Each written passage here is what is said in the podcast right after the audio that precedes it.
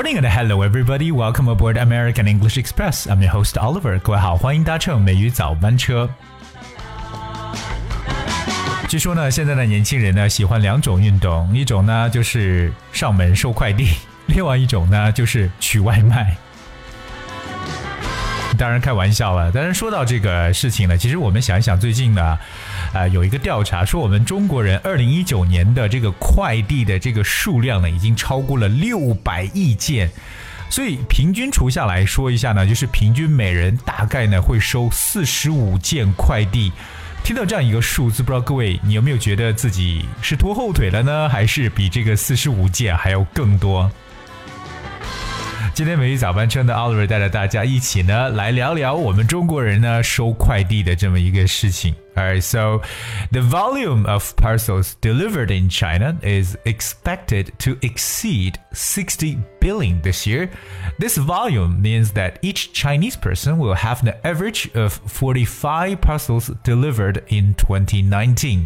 Last year, over 50.7 billion parcels were delivered through express delivery the volume of parcels delivered last year was larger than the aggregate volume of developed economies, including the United States, Japan, and Europe, contributing over 50% to global courier growth.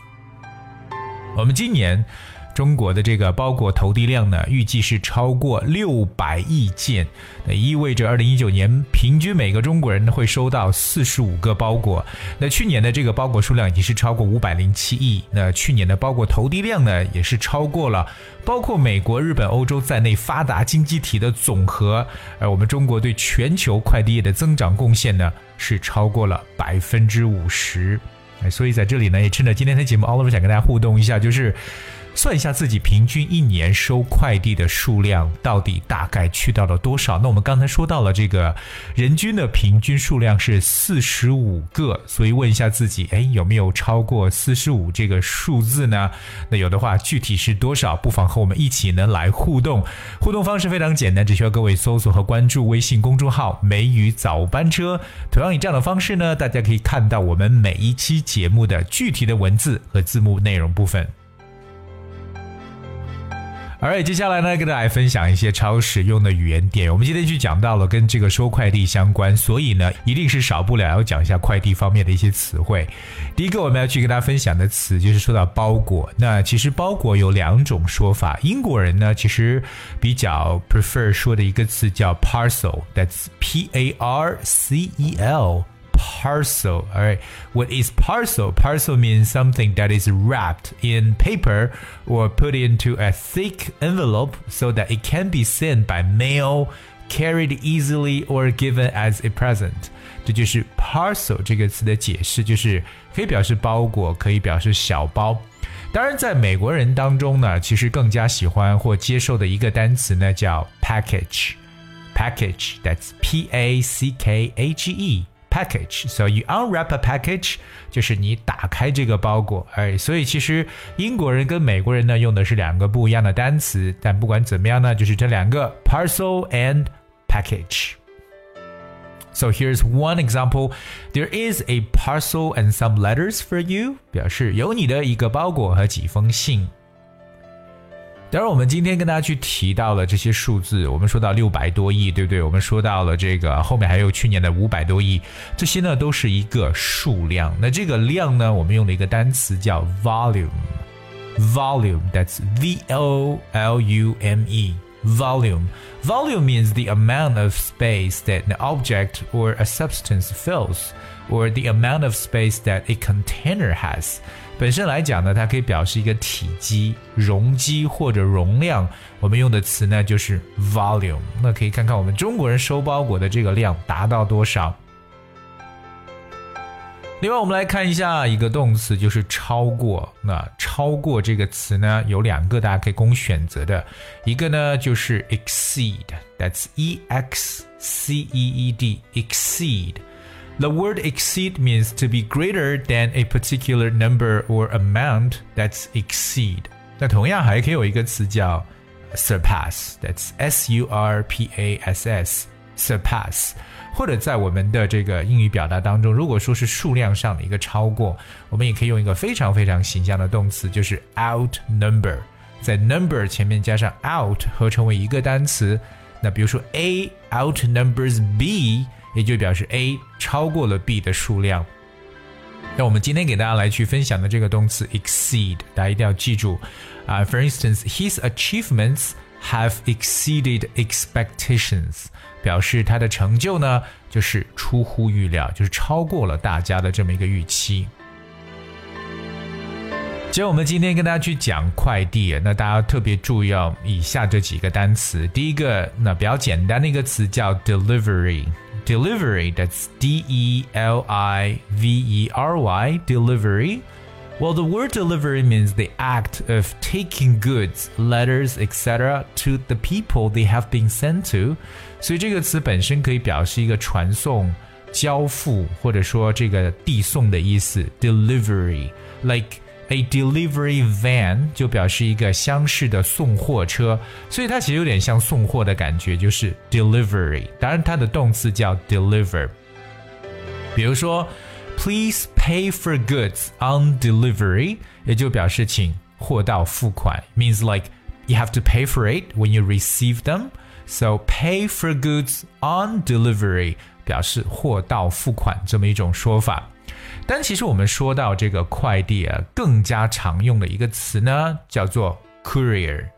courier 这个词要特别注意一下，因为很多人可能会跟另外两个词搞混，一个就是韩国 Korea，还有一个就是我们的职业叫 career。所以呢，that's three words。而快递这个叫 courier，发短音 u courier，c o u r i e r。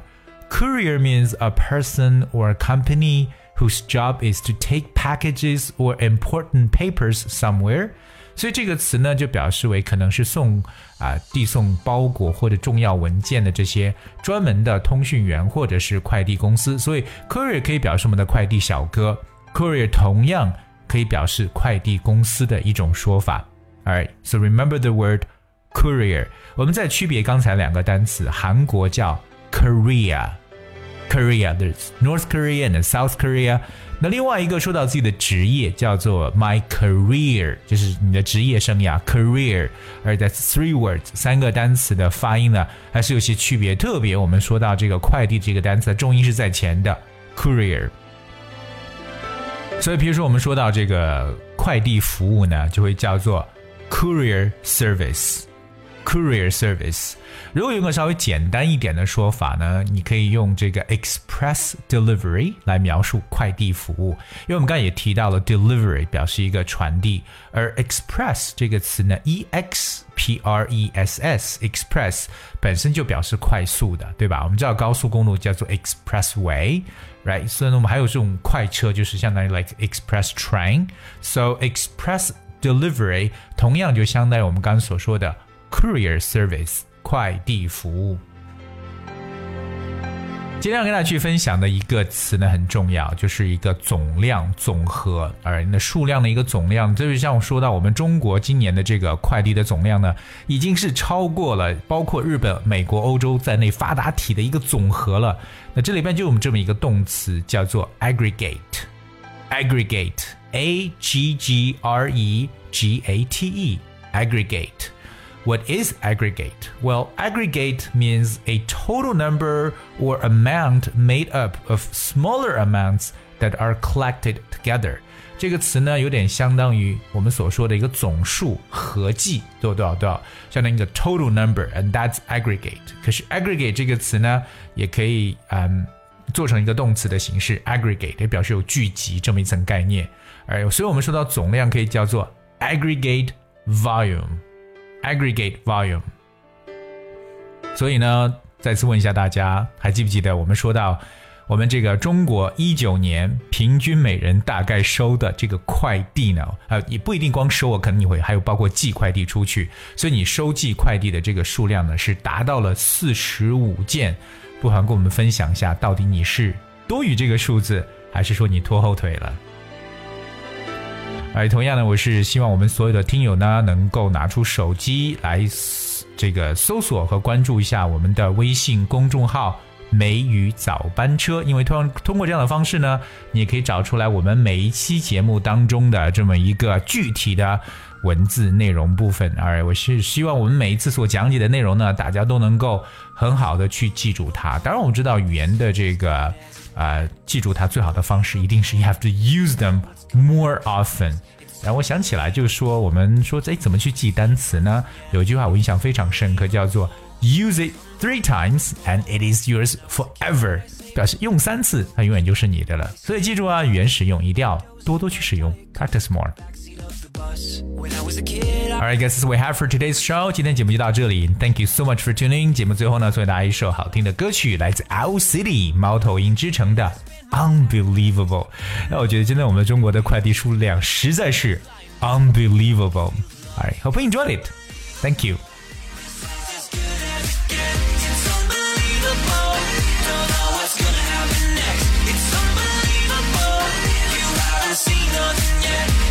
watching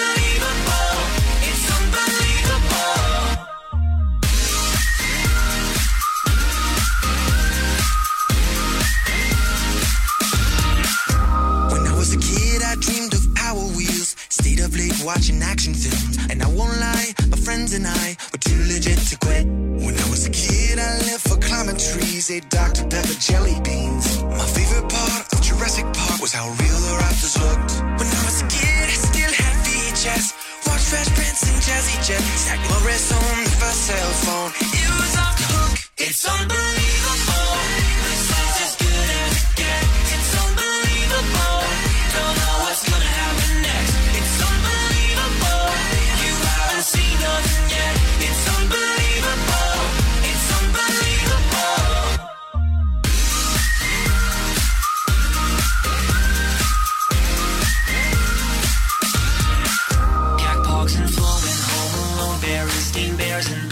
Chairs My LA looks and goosebumps books So etch a sketch What happens next? Grape juicy juice and Dr. Seuss Piggyback rides and slip and slides McDonald's fries Those were the best What happens next? It's unbelievable